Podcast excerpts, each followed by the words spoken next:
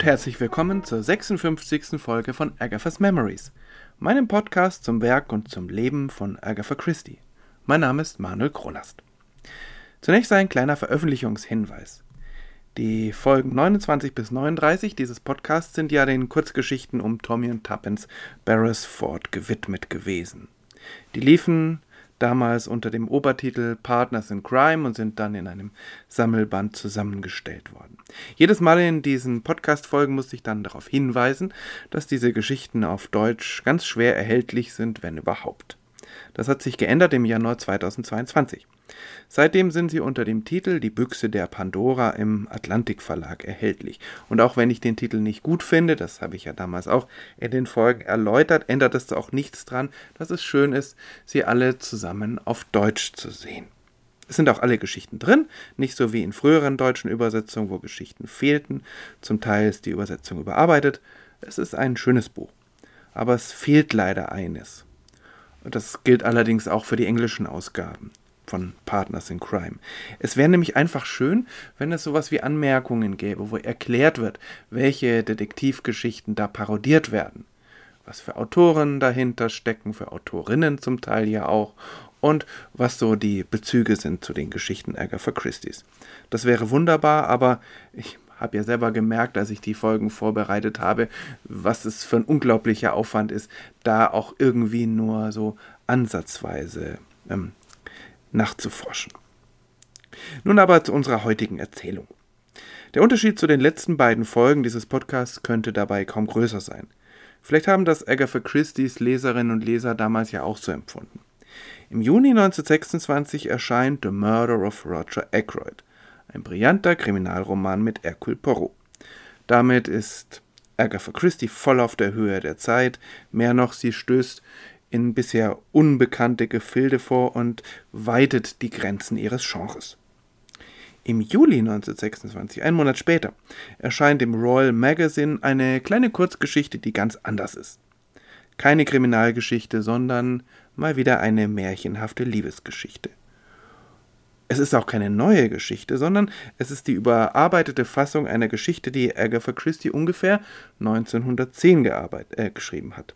Da war sie ungefähr 20. Diese kleine Geschichte gerät dann auch schnell in Vergessenheit und wird erst 1997 wieder veröffentlicht, also 20 Jahre nach dem Tod der Autorin. Im Sammelband While the Light Lasts and Other Stories, wir hatten ja auch schon andere Geschichten aus diesem Sammelband. Diese Geschichte heißt The Lonely God. Sie geht also in der Folge völlig unter und wahrscheinlich hat niemand etwas dagegen, nicht einmal die Autorin. Trotzdem erinnert sich Agatha Christie auch Jahrzehnte später noch an diese Geschichte oder vielmehr an die ursprüngliche Form dieser Geschichte. Die hieß damals ungefähr 1910 The Little Lonely God. Und in ihrer Autobiografie erwähnt sie sie in wenigen Sätzen. Sie sei inspiriert worden, schreibt sie, von einem Bestseller ihrer Zeit, The City of Beautiful Nonsense von Ernest Temple Thurston. Dieses Buch erschien 1909. Agatha Christie wird also ihre Geschichte wenig später verfasst haben, deshalb 1910 als Vermutung. Das wenige, was ich über den Inhalt dieses Romans herausbekommen konnte, das zeigt, Agatha Christie hat sich tatsächlich mehr als ein wenig von ihm inspirieren lassen. Sie selbst tut in ihrer Autobiografie die Geschichte ab als regrettably sentimental, bedauerlich sentimental. Da hat sie sicher einen Punkt. The Lonely God ist hemmungslos romantisch und sentimental, aber ich finde, das tut diese Geschichte auf eine sehr charmante und kunstvolle Weise. Ich gebe ja zu, ich habe eine leichte Schwäche für diese Geschichten Agathas. Und ich fand es auch eine nette Abwechslung, dass eine Liebesgeschichte bei Agatha Christie mal nicht in Tod oder Wahnsinn endet, sondern in einem echten zuckersüßen Happy End. Natürlich ist sie qualitätsmäßig meilenweit entfernt von The Murder of Roger Ackroyd, aber sie wird mir trotzdem im Gedächtnis bleiben und das ist ja auch schon was. Das liegt sicher auch an dem literarischen Rahmen, dem titelgebenden einsamen Gott. Denn bevor sich die beiden menschlichen Hauptpersonen treffen, wird eine kleine unscheinbare Götterstatue eingeführt. Sie verstaubt auf einem Regal, vergessen in einer abgelegenen Ecke des britischen Museums. Dieser kleine, unscheinbare Gott ist umgeben von viel bekannteren, kunstvolleren und wichtigeren Götterstatuen, die das Interesse der Museumsbesucherinnen und Besucher von ihm ablenken. Agatha Christie lässt sich viel Zeit, diese Situation zu beschreiben, das Aussehen der hochmütigen Götterstatuen, ihre ruhmreiche Vergangenheit. Das trägt einerseits zur eigentlichen Geschichte wenig bei, es bereitet aber den Boden für die beiden Menschen, die sich dort treffen und die eigentlich in einer ganz ähnlichen Situation sind wie der kleine Gott. Insofern ist diese Situation, dieses Setting im britischen Museum ein Spiegelbild der gesellschaftlichen Situation der Hauptperson.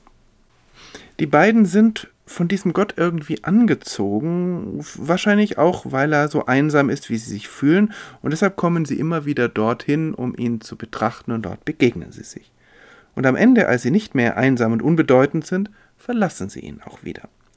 Insofern ist das Ende auch ein wenig melancholisch bei einem süßen Happy End, auch wenn die geschädigte Person kein Mensch ist, sondern ein unbeholfen zurechtgehauener Steinblock, der seine besten Zeiten schon Jahrtausende hinter sich hat.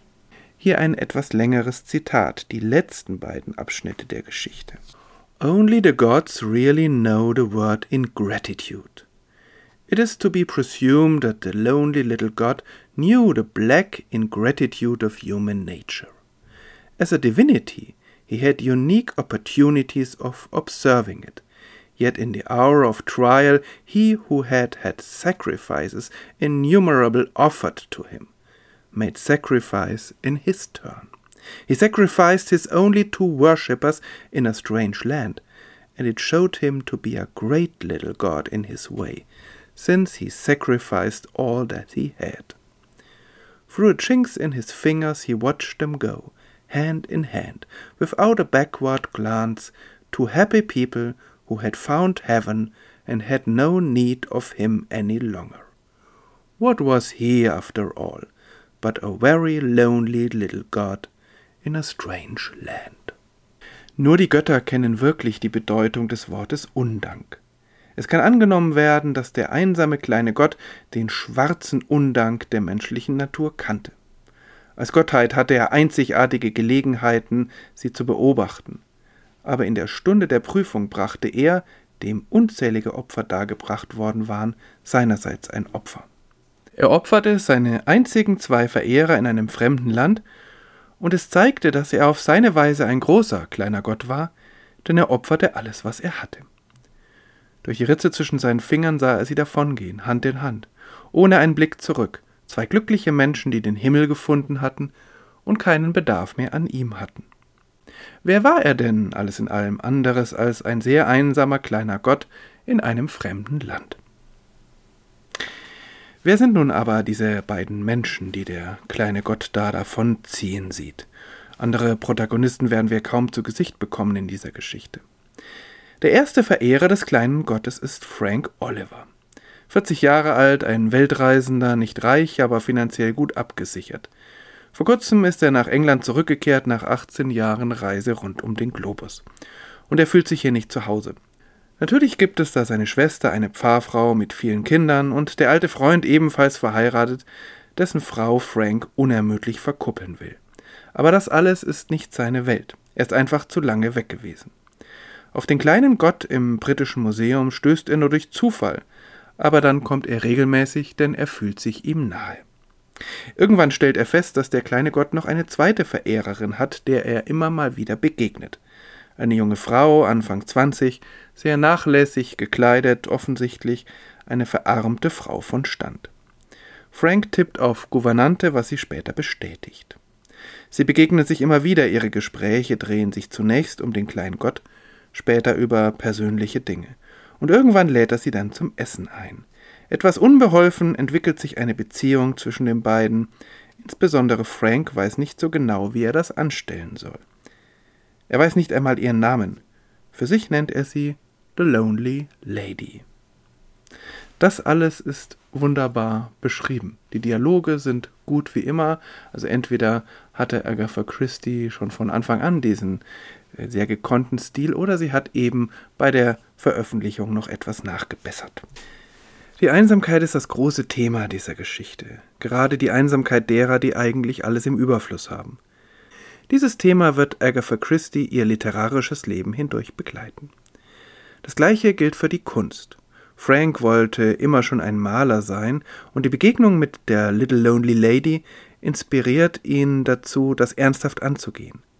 Was das wiederum auslöst und wie es letztlich zum Happy End führt, ist eigentlich ein Märchen. Aber ich fand es einen schönen Zug, dass die beiden Liebenden, obwohl sie voneinander getrennt sind, obwohl sie gar nicht wissen, wo der oder die andere jeweils ist, doch durch ihre Kunst miteinander agieren. Und letztlich kommen sie dort wieder zusammen, wo alles begonnen hat, beim Little Lonely God. Ich finde es interessant, dass Agatha Christie gerade 1926, in jeder Hinsicht ein Schicksalsjahr, dass sie gerade in diesem Jahr ihre ersten Schreibversuche wieder hervorholt. Natürlich hat sie damals als junge Frau ihre Geschichten auch an alle möglichen Zeitschriften geschickt, sie kamen aber immer wieder unveröffentlicht zurück. Jetzt ist sie so bekannt, dass sie auch solche Geschichten überarbeitet, mühelos unterbringt, wo sie will. Ist das der Grund? Dass einfach die Gelegenheit jetzt günstig ist? Oder steckt mehr dahinter? Ich weiß es nicht. Es gibt übrigens noch eine Geschichte mit der gleichen Entstehungszeit wie The House of Dreams und The Lonely God. Sie heißt The Call of Wings. Sie taucht allerdings gedruckt erst im Sammelband The Hound of Death von 1933 auf. Eine Veröffentlichung schon 1926 hätte gut gepasst, aber davon ist nichts bekannt. Im gleichen Monat wie The Lonely God veröffentlicht Agatha Christie The Rajas Emerald, der Smaragd des Rajas, eine leichtfüßige Kriminalkomödie, wieder völlig anders vom Stil und vom Tonfall her. Aber darum soll es heute nicht mehr gehen. Für heute Vielen Dank fürs Zuhören und vielleicht hoffentlich bis zur nächsten Folge. Bis dahin, alles Gute.